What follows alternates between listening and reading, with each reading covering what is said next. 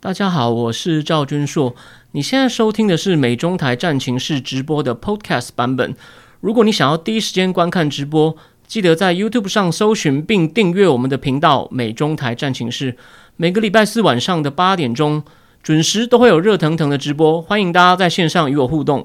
OK，那呃，美中台战情室的观众朋友，大家好，我是赵君硕。那欢迎大家来看这个第四集的节目。那上礼拜呢，因为是过年的关系，那时候大概没有人心情要看，没有人有心情要看，大家都在家里吃年夜饭或者是赌博，所以呢，不过呢，虽然说华人在过年，但是呢，或者说整个东亚大部分在庆祝这个 Lunar Calendar New Year，但是世界的其他部分并没有在等我们，所以呢，还是发生了很多事情，所以呢，我们今天有很多很多话题，很多话题要谈，那主要呢。主要呢有三个话题。第一，我们会先做一点简单的前情提要，因为上一集虽然我讲了两个大家比较陌生的，一个是伊朗，一个是缅甸，但都有一些新的发展在发生。尤其是缅甸在过年的时候呢，可以说持续高潮不断哦。那伊朗呢，随着我上次讲过的大限，就是说，如果这个大限到了，美国不撤制裁，伊朗也要开始限制联合国检查人员进来。这个大限接近的时候呢，基本上。下礼拜会不会发生一些事情呢？也非常值得我们关注。那再来呢？我会提，我会跟大家分析一下，就是川习既然通话，他们终于在过年的时候通话了，这比川普上任的时候呢慢了两天，慢了两天，慢了两天而已。可是呢，这个通话呢，虽然美国只发了一个大概才一百一十五个英文字的声明稿，短短的，可是呢，我觉得里面有非常多的玄机哦。所以呢，我们呃，这个是非常，就是我们今天第二个重，就是第二个重点。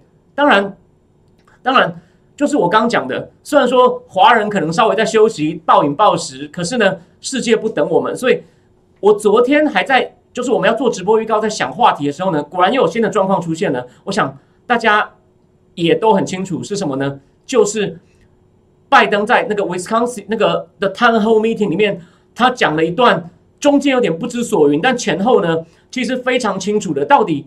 那这这个话呢，有很多争议。我想今天如果各位关心政治的，你在各个很多粉砖，哦，很多都已经讨论爆了。然后目前大家有各种不同的解读。那我这边呢，也会提出我的解读。而且呢，它中间有一段最有争议的，就是他说 “I will not speak against”，就是中共在新疆、香港，还有就是对宣港、香港、台湾这三个地方做的事情。这段呢，这段我们甚至可以。先忽略不谈，因为他我觉得他那边真的有犯一些错误，有点讲错话了。他前后其实有更重要的东西，我觉得大部分的粉砖都漏了。所以你看我的节目呢，绝对不会空手而归。就是这这这个前后，我反而会把重点强调在这前后。这中间呢，真的是可能有些失误，这些粉砖也都解释很清楚了。然后再来呢，随着川普在就是说他的那个弹劾呢，他可以说是一只九命怪宝。我觉得他有些地方还蛮像活宝的。这位九命怪宝呢？他只是第，他去年这时候也是第一次弹劾没有过，因为那个通乌门。那今年呢，又来一次，哦，结果结果又又没事。但是呢，如果大家在考虑到前面还有一个 Mueller report，就是成立特别检查组，以他 obstruction of justice，就是阻挡、阻碍司法为名，开始对他调查。这个 Mueller 特别调查委员会等于他当总统才四年呢，就有三次这样子，就说就说国会就这样子去跟他作对。四年就等于是遇到三次这种很大的阵仗，这其实在美国政治史上，我觉得也是空前绝后的事情。所以，那既然他弹劾案过了以后，下一步会怎么样呢？他难道就只是在马拉戈庄园每天打高尔夫球、跳 MCA 吗？我跟各位保证，绝对不会。但是，共和党都会跟着他走吗？我们这是我们第三个话题。好，我们会来，我们会来讲一下这三个话题。好，那我们就先来，我们就先来做一点所谓的前情提要。那。我们来先讲讲一下缅甸的局势哦。呃，其实如果各位因为这个节目有开始看我脸书的话呢，你会知道，就是说我在我脸书上有预测，就是缅甸情势可能会达到一个均衡，均衡就是说大家都不动了。就像讲经济学里面概念，就是买方卖方讨价还价之后呢，价格就固定在一个地方就不动了，以后大家谁去买都这个价格。那缅甸一个我我猜本来的均衡就是说，美国会提出有限的制裁，因为他不想。在像九零年代对缅甸实出很彻底的投资、旅游、贸易的制裁，因为这样会把我上次节目讲过，会把军方逼回中共的怀抱，所以他只会针对军方，还有军方的两家公司叫 Myanmar Economic Holding 跟应该是 Myanmar Economic Corporation 这两家呢，他们有跟麒麟啤酒合作，所以麒麟已经宣布终止跟军方合作了。他只会针对跟军方的企业或军方的财产进行制裁。那但是呢，军方也承受了这个痛，所以呢，他也没有办法靠这个就让军方去把翁山书记还政给翁山书记。哎，这个果然发生了。他宣布冻结缅甸在美国寄放的一亿美金，然后呢，也要对军方就是几个关重的军人进行制裁。好，这个发生了。然后呢，而且也就是我刚刚讲的，大家一定都知道的麒麟，因为日本在那边投资很多，麒麟也知道这样他会对他企业形象有影响，做生意也会被影响，他就宣布停止跟军方合作的那个 Myanmar Economic Holding 合作。可是呢，如果这样就没了哦，大家就等于是怎么讲？大家都演个戏就没了吗？实际上不是，现在问题就是。这个我也没有想到，就是民众开始响应翁山书记的号召出来了，所以各个社会团体、学生也出来了，哦，医护人员也出来了，老师也出来，甚至连有些警察都不当公务员了，我也要跟你抗争到底。但最重要的是，大家应该也都知道，缅甸跟泰国一样是个佛教国家，所谓的小圣国、小圣佛教的国家，所以呢，和尚也加入了。那和尚的东西比较重要，我我等下讲，我先提醒大家，学生比较聪明哦。他们好像就针对中共大使馆抗议了，意思就是一定有你们在背后支持。然后他们还发了一封公开信给习近平，虽然里面有点太理想哦，叫他连香港也要让步。所以说缅甸学生太有理想，可是学生他们非常清楚，而且你们可以看可以看到的新闻呢，中共好像有班机，明明在缅甸已经进行空域管制，中共有班机飞进缅甸，他怀疑里面是装很多帮他们监控网络的设备，虽然表面上说是进口海鲜。这真的很好笑，缅甸自己靠海就有很多海鲜了。可重点来喽，僧侣僧侣也开始革命了。对我今天穿一下花衬衫，对对，我想说过年换个气氛。二零零七年，缅甸上一次血腥镇压事情，就是因为二零零七年之前呢，缅甸做了几次失败的，算是换钞的改革。比如说，你要拿旧钞去银行换新钞，可是呢，换的时间有限，很多人他的钞票来不及去换啊，你的财产就没了。这就是一种。取消人民财产的方式真的是很恶质，或者是你只能换到你原来的钞票三分之一、二分之一的面额，所以那时候等于经济改革失败。然后呢，军那个和尚跟泰国一样，因为比较少去过缅甸，他们早上要出去化缘，发现他们化不到缘了，因为人民也变苦了。OK，然后呢，因为人民变苦了，和尚也觉得这样看不下去，和尚出来抗议。结果和尚出来抗议的时候呢，又发生一件很大的事，因为那时候。开始有一些互联网了，就是开始有 Internet 了，很多记者、公民团会把消息传到全世界。算缅甸大体上还是相对封闭的。有一个和尚在他们一个信仰中心叫木具县，被绑在电线杆上，被用警察这样抽打，哇，就整个炸锅了。然后就更多和尚开始全国串联，成立一个全国僧侣委员会，僧侣委员会。然后记者也蜂拥进来采访。和我讲重点就是，和尚现在也开始抗议了。所以说，就这件事。才继续在升高，并不是说美国假装制裁一下，军人假装痛一下，然后呢，就真的就变军事统治。人民还在持续抗议，而且他们还在，他们开始挡路了，他们开始挡桥挡路，把车子放到路中央一停，就是说，所以这个会不会造成，就是说现在就大家担忧了，如果军军政府万一避兵怎么办？用台语讲，万一避兵就是 keep 兵怎么办？因为他觉得这个形象丢大，因为现在缅甸毕竟从二零一五年算是谋成了还政于民以后。它的开放程度已经增大很多，网络也没有问题，所以过去几个礼拜你们应该有看到电视新闻，或者是网络上看新闻，缅甸军方曾经好几次断网，他就是怕丢脸，可是他也不能一直断，一直断就就洗不清了，说你一定要想搞什么，所以说，万一大家可以密切注意，在未来几个礼拜，在你工作之余，如果它发生比较血腥的镇压呢，拜登政府脸就丢大了，他。我等一下会讲到，他二月五号就是上在我上一次直播的隔天，他还做了一个外交政策演讲，也是满口的民主人权，然后说要联合盟邦。而且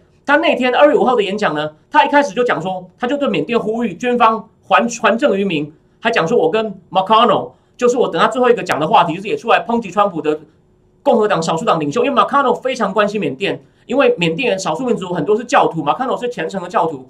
马卡诺的办公室上就有挂着一封翁山书记给他的签签笔信，因为他是二零零三年通过很严格的法案，叫《缅甸自由与民主法》，去制裁缅甸的主要的发起人马卡诺。所以说呢，如果美国形象大伤的话呢，哇，那拜登就是等于二月五号的演讲就变成笑话了。当然，他今天又闹了笑话，这是我们等一下后面要讲的。好，那再来呢，我很快再提一下这个一，所以说大家可以注意，然后最后我再讲一下，就说。拜登政府他也新设了一个职务，叫做印太事务协调官叫 Kurt Campbell。如果大家还有印象，我上一次还有秀过一张照片，就是当缅甸他们通过一部新宪法哦，考虑要重新进行选举的时候，美国谁第一个跑去跟翁山书记接头？就是 Kurt Campbell，他当初是东亚事务国务卿。华尔街日报，我我贴出一张照片给大家看嘛，就 Campbell 去见翁山书记，他代表希拉里去见，谈的差不多以后，希拉里再去。那所以，然后呢，到奥巴马，连后来奥巴马去第一次，他是美美国第一个现任元首去访问缅甸的，在他只去访问六个小时，在仰光大学演讲，是旋风式的访问。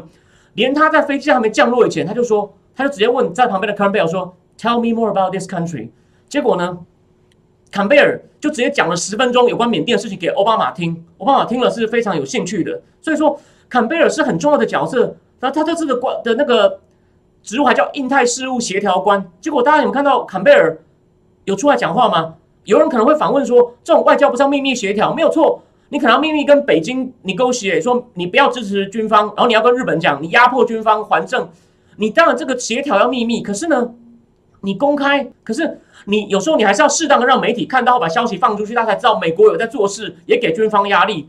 到目前为止，坎贝尔没有任何的公开消息，那设这个职位要干嘛？所以民主党会被人家真的不能怪我们去怀疑他是嘴炮啊。虽然设这个事务协调官，我是肯定的。我我三个礼拜前节目不是也是说，这个他算是民主党里面比较鹰派，我们可以认为他是一只里面比较凶的小鹰。结果呢，这只鹰有再起来飞吗？没有啊，没有。对，台湾也也也改过哦。我回应一下聊天室。对，所以说所以说重点就是，坎贝尔也不动，所以形象令人担心。他如果出来动，我可能会觉得拜登才不是嘴炮。可是坎贝尔也不动，然后呢，情势升高，他也没有再讲第二次话，所以令人令人令人非常令人担心。好，那我很快再讲一下伊朗。伊朗呢，就是那个都穿着传统服装那个传我们的媒体把它翻译叫做哈梅尼，可是。有一位在美国的爆料天王，我先不讲他是谁哦，他把它翻译成哈梅内伊，很好笑哦。哈梅内伊，哈梅内伊，他直接又出来喊话了，他说：“This time only action。”他直接对美国这样喊话，所以就像我讲的，他们真的不把美国当一回事，直接讲说只有行动。他说：“我们这个伊斯兰共和国呢，will not be satisfied with the promise of action。”不要跟我嘴炮，你看他跟我他跟我一样，我们都看出来了，美国政府不要嘴炮，你要先撤除制裁，你要先撤除制裁，不然我们不会回到这个。核协议上，而且呢，他们开始做一些试探了，什么呢？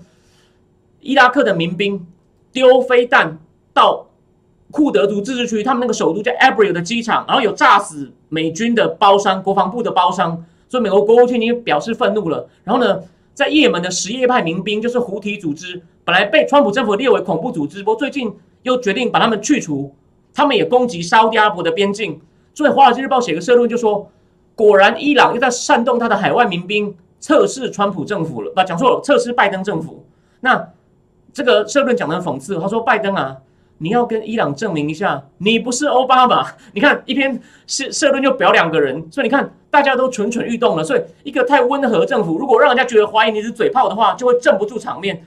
所以啊，这个东西呢，绝对也不是我现在节目踩在马后炮，其实。我晚一点会在这个粉丝页贴出我过年前一天交稿给关键评论网的一个稿子，就有提到说要大家密切注意中东情势，还有很可能会有电话拜年。好，这在我们就是要进入这个第一个主题。但我再把这个第一阶段总结一下，就是如果缅甸的情况美国放任它恶化，就等于让让其他独裁者，包括伊朗知道我们可以强硬。那如果以色列强硬起来，不，伊朗强硬起来，以以色列也会不安。以色列已经有人放话说。美国如果放跟伊朗妥协，我们会做一些动作。如果中东情势恶化呢，美国就很难兼顾，所以台海情势呢可能也会危险。然后呢，我最后再提醒大家一件事情哦，就是说在第一战结束以前，那个中印边中印边境中印边境啊，中共开始撤军了。虽然那边好像看起来是紧张局势减少，但我们想过，他说不定是为了另外一边要打仗，中共在做准备，他不想两面开战呢。所以说。这件事情呢，其实真的是值得大家要可能要要要小心。就中印撤军，并不并不一定是个，并不一定是个好消息。OK，并不一定是个好消息。好，那再来呢？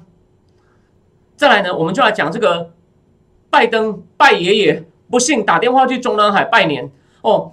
有有有一个人呢，他对于这个拜年，他说这就是一种双规啊，这是个双规电话，在规定的时间以规定的方式。我我解释一下双规哦。中共的官员最怕听到“双规”两个字，就是中中纪委，中共的中央纪律检查委员会，他会给你个通知，叫你到以规定的时间到规定的地点去交代你的问题。通常你以为去完讲完就没事吗？通常就一去不回头。然后因为看我的节目，大家都大人哦。曾经有人流出来的消息，然后他们在里面逼供这些所谓的贪官，但很多都是政治迫害。你知道他们怎么会逼供吗？大家可以听一下哦。就是说，虽然有点残忍，过现在刚过年，可是我想我的节目要给大家不一样的价值。就说他们会敲男性官员的睾丸，有人这样被敲死，所以就所以说他们非常怕听到“双规”两个字，因为通常就是一去不回。那没想到呢，这样拜登打这电话就好像就是被中南海要求在规定的时间以规定的方式打电话去中南海拜年，所以说这气势上就大大的就弱一截了。好，我先回答一下聊天室讲的，这样他们美国的声明稿，这是为什么美国的声明稿啊？虽然就一百一百一十五个字很短。他前面先说完拜年，然后就说就说拜登会优先保护美国人的利益，然后再来就开始骂中共了。他是有骂了三句，算是有点进步。如果他不骂这三句，这个声明又讲好话，就像你就就弹劾了，绝对就弹劾了。我觉得共和党绝对跳起来就是我们来弹劾他。所以我回答一下刘先生讲的话：如果他当他的美国，我说我美国一定要加几句比较强硬的声明，不然绝对绝对弹劾。所以说这个拜年呢，表面上他的声明里面。比较硬，我等一下会跟大家讲几个关键句。可是呢，我先跟大家讲哦，日经 Asia 就是你可以 Asia，这是一个讲亚洲新闻最棒的一个杂志。你知道他驻北京记者怎么讲吗？他说：“你比较一下，拜登打电话给日本首相千亿伟苏嘎 Mr. Suga 的电话的时间，跟打电话给习近平的时间，他真的是拜登等到晚上九点多再打电话，白天除夕打到那时候，第二天就是华人世界北京已经除夕了，所以拜登呢比较迁就习近平。”拜登跟千亿伟打电话说，千亿伟等他等到日本的凌晨一点，他就说你真的比较顾虑习近平，不顾虑你传统盟邦。你看日经 Asia 的这个媒体其实蛮黑川的哦，他都看不下去了，直接好直接直接直接这样讲，OK，所以所以你就知道这个东西其实已经引起大家疑虑。那我再把话题往回拉一点，二月五号就是我上次上一期节目做完的第二天呢，拜登在国务院做了一个外交政策演说，他开头。还蛮呛的，American is back，好像 American is back，他讲了两次，然后又讲 diplomacy is back，但大家回忆一下，我帮大家回忆发生什么事。没过一个小时后，台湾在圭亚那设的办事处呢，就因为圭亚那发一个声明说我们不能违反一中协议，就把它 cancel 掉了，所以马上被打脸。我就曾经在那个战情室的粉丝页上写，这简直像乔丹说我回来了，结果球就被卖爆米花小弟抄走。真的是非常非常非常的丢脸哦。那我只是要提醒大家说，在国拜登这个国务外交演说啊，他把俄罗斯他骂俄罗斯骂了一分四十秒左右，哦俄罗斯做什么坏事都讲得很具体哦，很具体哦，说你毒害反对党领袖，你干预我们选举哦，你迫害民主。可是呢，你知道他讲中共讲多久吗？只讲了区区的三十秒，而且还有五六秒是讲要合作，要讲要合作。那他讲中共呢？就只有三句哦，虽然是批评哦，他怎么讲呢？我是直接翻译哦，一字不漏哦。他说，美国要直接面对中共经济上的劣行 （bad practice），要反击中共有攻击性、强迫性的行动，并且制止中共对人权、智慧财产权和全球治理结构的侵害。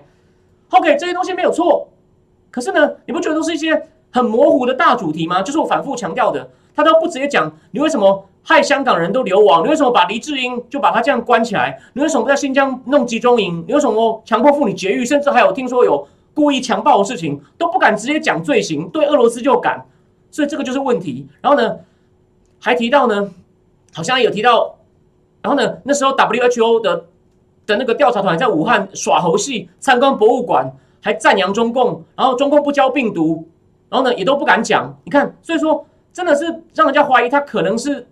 打假球吧，打假球。所以这是我们当我帮大家先复习一下他二月五号的这个政策，他这个外交政策的演说的东西。然后呢，他讲完一些重要国家，后面又讲了一堆那个移民改革啊，然后还有讲到在全国在全世界推广那个跨性别同性恋者的权益。这个事情当然不是坏事，可是请问这是全世界迫切的议题吗？就是 LBQT 对吧？Lesbian、Bisexual、Queer。这些东西，transsexual 的权益，对吧？所以说，真的是很令人担心。他搞不清楚重点，然后对中共又太软弱。OK，那我们回，我们再回到，我我们再我们再回到这个这个白宫文稿，很短哦。可是大家不要忘记哦，拜登第二天自己承认说，我们谈了两个小时。但白宫的文稿只有一百五一百一十五个英文字哦，一百五十个英文字，你再扣掉一些介系词啊，a 啊、呃啊、good 啊，形容词根本就没有几个字，你就知道应该有些不能说的秘密啊，不能说的秘密。那他他唯一有些进步是哦，他讲了 crack down in Hong Kong，OK，他第一句是说。他他说美国对有些 concern 很忧虑什么？北京的 coercive and unfair trade economic practice，这个还是跟他二十五号演说一样太抽象。然后再来第二个有点进步，crackdown in Hong Kong，human right abuse in 新疆，新疆的人权破坏好了，有一点点进步了。OK，然后 increasingly assertive action in the region，including Taiwan。OK，提到台湾了。OK， 我们可以给他小小的鼓点掌。但什么叫 increasingly assertive action？还是有点太模糊。他如果直接敢讲军机不断的去进入我们的防空识别区，如果这样的话，我真的愿意跟他直播道歉，说我之前骂你骂太凶了，所以还是不够好。虽然这个不坏，然后他前面还有提到说，他要在印印在印太地区保持自由开放。OK，这个算是还 OK 了。OK，但是呢，他才骂才骂完中共，你看又短短几句，马上又讲他跟习主席交换了什么意见呢？要一起对抗这个武汉肺炎。拜托，你不应该是就责吧？怎么又变成在合作？然后呢，还有 the share challenge，什么样的共同挑战呢？Global health security，中共就已经杀死一次，这次又来一次，你还说你还要跟他一起处理？你你不是应该拿一个鞭子说你再不弄好，你小心我对你就责？看你以后还敢不敢？又是用用可教化奥巴马式的文青式的说乖乖哈，我们下次一起做好事，这就是又又来了，就死性不改啊！然后再来。这个 share challenge 还有什么呢？climate change，还有 preventing weapon proliferation，气候变迁跟武器。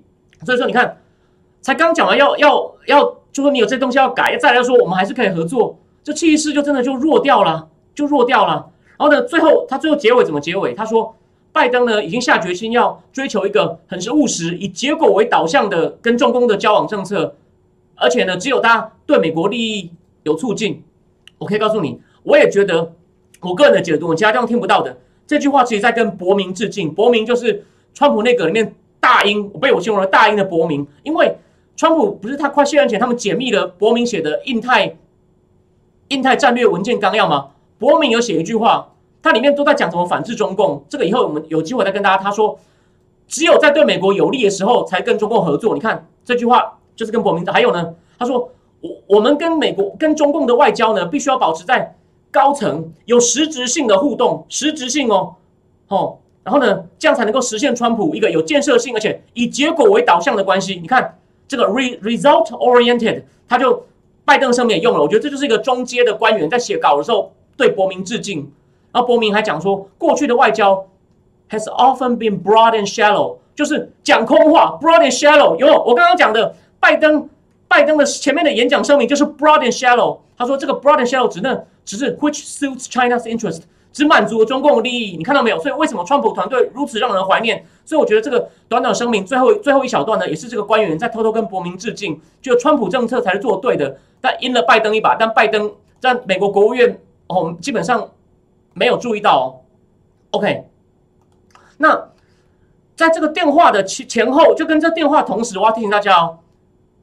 他们开始，就这个电话就是个讯号，中共叫你打你就乖乖打了，这够令人担心了。虽然你你在你在你的声明里面加了几个很 broad、很 shallow 的批评中共的事情，可是呢，大家应该看新闻都知道了吧？他们开始进行三个 review，虽然这个不叫撤销，孔子学院美国的机构跟孔子学院合作，你你要揭露，川普时期说要揭露，现在是不是要揭露这个法规？他们说重新要检讨，还有 TikTok 是不是要卖掉？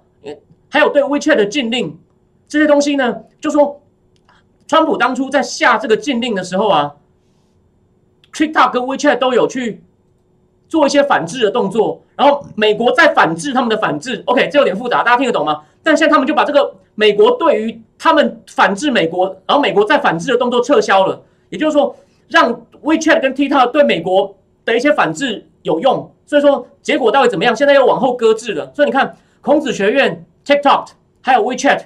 都搁置，就是 review review，然后呢，你又跟他拜年，你不觉得这很令人担心吗？就是以拖代变，但你觉得拖完以后会变变强吗？我想用尝试，你都会知道，拖到越后面呢，可能就把它搓掉了。这就是这就是非常非常令人就是非常令人担心的。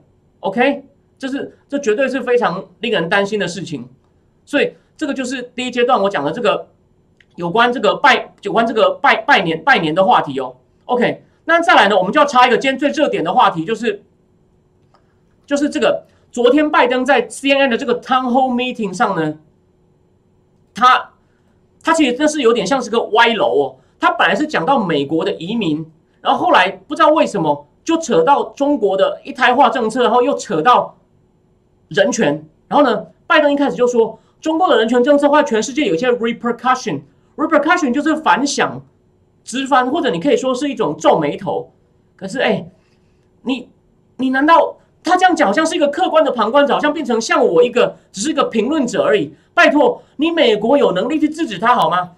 我再帮大家复习一下，去年七八月，美国对新疆破坏人权的官员，还有一些企业，什么建设兵团，制裁发动了三波制裁。新疆的书记陈全国，中共政治局委员，中国权力最高的二十个人也被制裁了。然后对香港的官员，或者是中共派驻香港的官员，香港的迫害人权、影响香港自治，也发发动三波制裁了。你说他们不痛吗？他们都过去有几个被制裁的出来讲反话说。我我觉得没什么影响，我没什么，我没有想去美国，我也没什么财产。拜托，会这样出来讲，就表示其实这种就是一种讲反话。林郑月娥，香港特首，还很感慨的说：“我家都是现金，因为我已经不能够，银行都不跟我交易了。”他就说：“我被你弄得很不方便，会痛好吗？”所以重点就来了，他说中共这个有 repercussion，然后再来就是我刚刚讲的那段最，他就说：“I will not speak out against 中共在新疆、香港、台湾做的事情。”那我觉得这个真的是他有点口误，因为他前面有讲说，我有告诉习主席，美国的立国精神跟你们的价值不一样。那什么不一样？我等一下会讲，那个才是我要讲的重点。所以呢，我如果不 speak out，我不讲出来去跟去反对你们这些政策是不可能的。但他老了嘛，我们一直怀疑他失智老人。你看，果然又来了。他每次要讲比较长的时候，到后面就会开始露出那种痛苦表情，然后就开始结巴。我觉得他那个不可能少讲完了。可是这样就开脱了吗？我讲的第一个问题就是，你人权问题，你不能说你这样会有后果。我我好心劝告你哦，如果他不理你怎么办？你是世界领袖，所以你只讲这只有 repercussion，你为什么不讲 we will fight against？所以这是第一个问题。那第二个问题就是他前面讲到说，我们跟习主席价值不一样，那中共价值是什么？大家仔细听哦，这段就是大家很少很少人，大家很少大家很少去注意到的哦，大家很少去注意到的。这个这个东西什么东西呢？他说他前一半没有讲错话。他说习呢，他为什么会在维吾尔、香港、台湾地方强硬呢？是因为在中国历史上啊，他们是就是以前都四分五裂，然后他们觉得都被外族入侵，然后他们是受害者，他还用到 victim 这个字，所以呢，习近平拿这个为理由去强力，他必须要维持他对中共社会的这个强力控制。OK，所以他说他是不得已的。你看，这等于在帮他讲话。但这种民族主义情绪只是过去吗？我要提醒大家，这是这种说法呢，是美国那种拥抱熊猫派的说法。他们就觉得中国人有很多悲情，你要尊重他的悲情，这就等于是为他的作恶开通。其实呢，中共是刻意在挑动民族主义情绪。我给大家，我今天带证据来，就是我第一集讲的宗旨。这本书呢。其实叫《金融霸权诱惑》是法国人写的，他其实在讲中国的海外投资，可他开头就有讲，我念我念一小段给大家听就好。他说，在天安门广场旁边这个中国历史博物馆呢，他这该厅陈列了中国过去两个世纪以来的混乱历史，其中包括十九世纪深受西方国家的羞辱、末代帝国的挖掘与崩坏、国共内战时红军的胜利，以及伟大舵手毛泽东善良有远见的领导下中国人民共和国的辉煌等等。对啊，不过在这里是看不到大约基础造成的饥荒和天安门事件的，他们就是这样子，都把坏事怪到西方，然后好事就讲成自己。还有这本书，不好意思，我看的有点破烂了，叫《谋算》，它里面也在讲江泽民时代如何开始重新推广爱国教育，哦，把日本人讲的十恶不赦，还在全国设一百个爱国教育基地，哦，鼓动人民筹外，虽然。贸易上、经济上，还是鼓励他们，鼓励外把人家外人钱骗进来，鼓励人民出去爆买。这本书也讲得很清楚。还有这本叫《百年马拉松》，这个作者曾经被川普聘为中国事务顾问哦。哦，我只要跟大家讲，它里面怎么写，我很快念两段。他说，中国政府实际上创造出中美关系的另类历史，把美国描绘成几乎是真实美国另外一个邪恶的孪生兄弟，伤害中国人民的记录罄竹难书。尽管事实上美国人努力要帮助中国，You see，You see，所以你不能。就是这是这是他这种洗脑，用防火墙，然后呢灌输人民扭曲的历史。但是西方的好处，日本好处一定要拿。你不抨击他，反而帮他讲话，你不这才是我觉得这段话拜登在汤后讲话里面最令人担心的点。目前每个粉砖评论家也很少人讲到，所以你今天看我节目，我觉得这是一个比较好的收获。OK，哦，这是一个。然后最后他在汤后媒体最后还讲说，每个民族都有他自己的文化跟 norm。他意思，我我提醒大家为什么？这这个引起很大批评。他说：“那为什么你当初希特勒讨厌犹太人，不能讲从是德国文化？你应该尊重吗？”好，这个批评很好，但我还是要提醒大家，他这样讲可能是要为了，因为川普政府最后一天不是把中共在新疆的事情定位为 genocide 种族屠杀吗？美国可能，美国国务院可能是要把这个东这个这个帽子摘掉。为什么？连经济学人这一期。都有一篇在讲新疆问题，他说 genocide 可能不是最适合的字，为什么？因为如果中共会定位成 genocide 的话，明年冬运可能会被抵制，中共面子会挂不住。大家不要有这个抵制的潮已经开始喽。加拿大的保守党的党魁 Erin O'Toole 已经喊要抵制喽。美国的参议员，呃，对不起，佛罗里达众议员叫 Michael Watts，他在一个比较小的报纸叫 Washington Examiner 上发了一篇投书，也在讲呼吁大家抵制。北京的冬奥，然后这篇文章还提到，同样是佛罗里达的参议员，呃，佛里达参议员叫做 Rick Scott，Rick Scott，他也是那种强烈抗中的议员。我再帮大家复习一下，现在美国国会里面有几个人就最敢和中共开炮的参议员，现在参议中议员太多了。参议员田纳西的 Marsha Blackburn，Ted Cruz，Josh Hawley，就最年轻的，比我还小，跟 Mula 差不多。Josh Hawley，还有 Tom Cotton，Tom Cotton 也很小，也是四十出头。然后呢，还有就是这个 Rick Scott，这几个人是最最鹰派的参议员。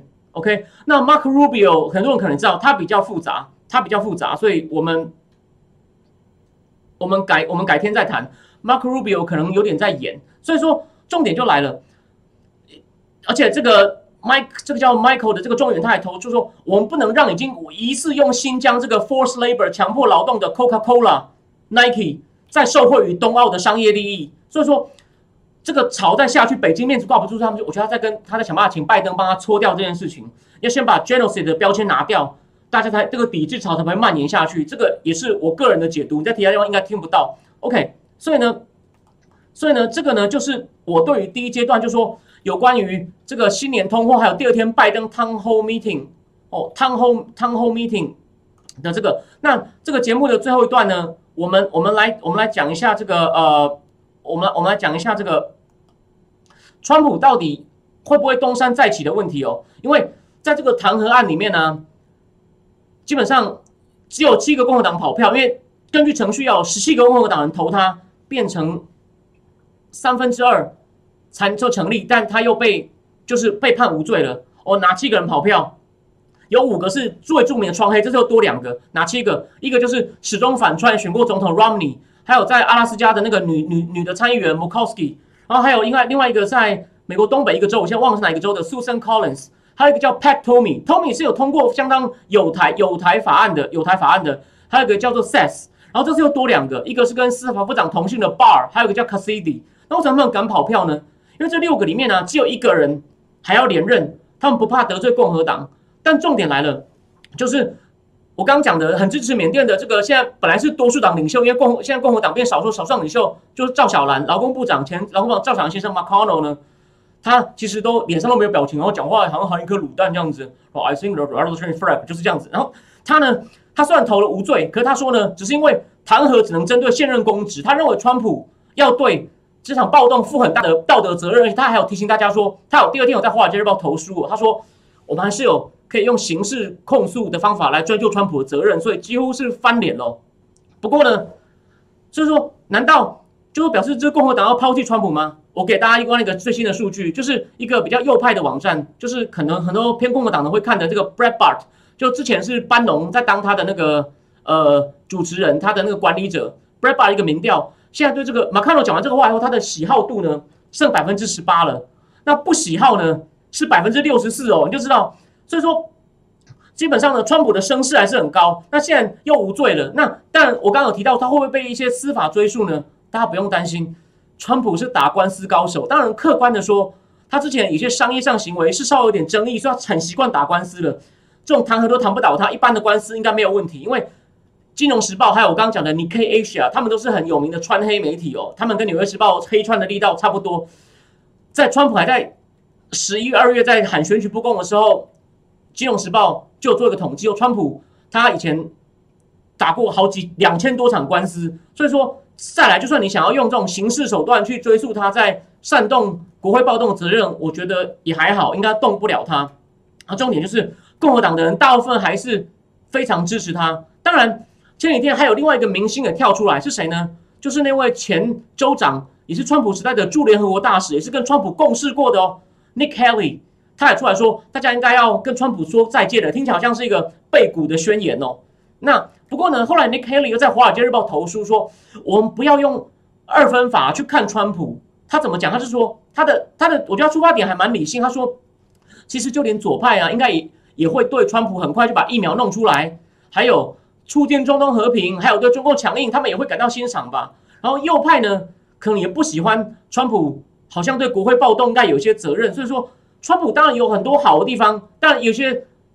选完之后，他觉得他好像有点不服输，他说这个是他，他不能这个 Nick Haley 不能同意，他就说我们能不能理性的看待他？不过 overall 川普的政绩大部分是好的，他也很荣幸跟他共事，只是他提醒共和党说我们要理性，就说公平的看待他。我觉得这是个很好的出发点。不过呢，我要提醒大家，可是你的对手不理性啊，所以 Nick Haley 这种想法呢，有点失之一厢情愿，就有点像宋襄公，你讲仁义，人家不跟你讲仁义，还有就是。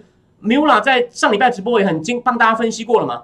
时代杂志都已经左派自己跑出来说，我们是如何绑了这个大选。他表面上说，We are not rigging this election, we are fortifying it。我我们强化它。其实他们他们动了很多手脚，所以我们不能被我们不能挨打吧。所以说那个怨气还没有平。然后川普某种程度是个受害者，所以呢，像 McConnell 这样穿出来硬干呢，也果然积极反弹了。谁呢？另外一个共和党大佬，非常资深的参议员，叫做 Lindsey Graham。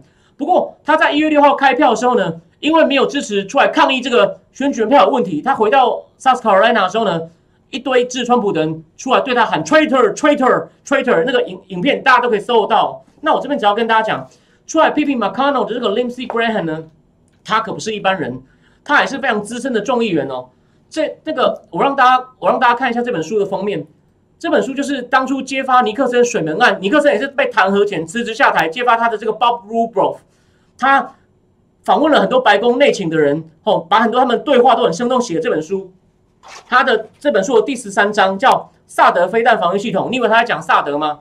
全部在讲川普如何争取 Lindsey Graham 的支持，因为他是很重要的，也是一个地下领袖，虽然不像 McConnell 正式领袖，然后 Lindsey Graham 也是外交委员会的。他也是长期跟拜登共事，拜登在外交委员会三十六年，结果现在处理外交的处理也这么差。这本书也有讲到哦，然后拜登称赞他说林 a 官很非常专业哦，不是说这本书没有讲拜登很差，但这本书有提到拜登在外交委员会三十六年，而 Lindsey Graham 呢，他单身哦，然后是空军退伍哦，然后呢，在外交外交跟军事委员会也是个老将。那 Lindsey Graham 说马卡罗讲话非常不得体，会被对手拿去做文章。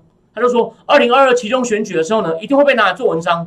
所以呢，重点就是 Lindsey Graham 也不赞成 McConnell 这样出来搞背股的行为，因为 McConnell 要六年后才需要再连任，但他已经那么老了，可能就不连任，所以他不怕。所以重点就是名气还在川普那边。然后呢，所以他们下一个重点，假设选举没有在报什么有关训上次总统大选，我要跟大家讲大方向就是，除非有什么新证据，否则翻盘真的是已经非常非常难了，像天边的一朵云，可能会快消失无踪了。可是呢，二零二二有一个其中选举。众议院要全部改选，参议院要改选三分之一。如果他们能够拿回来的话呢，就能够扭转这种拜登一上台狂签四十三个行政命令，很多都是口号，就是要扭回这种很左派方向的政策。那为什么他们要这样做呢？却川普今天重出江湖接受访问了。我我跟大家讲一些重点哦。川普今天接受访谈呢，在我节目最后有几个重点哦。他还是强调上次的总统投票是一场被窃的选举。他要不要选二零二四还不确定。啊，再来呢？他说拜登昨天在他后面那样说谎，因为疫苗能这么快呢，是川普的功劳。OK，这个有没有问题？这个在 CNN 的 Fact Check 上面，他们也说拜登这方面有讲错事情。好了，不过以拜登的头脑跟年纪，这很正常。好，第三，川普也在强调拜登跟中家族跟中国关系密切。这个呢，以后我们有机会可以再帮大家复习一下，或我就直接贴在战情室的粉丝页上。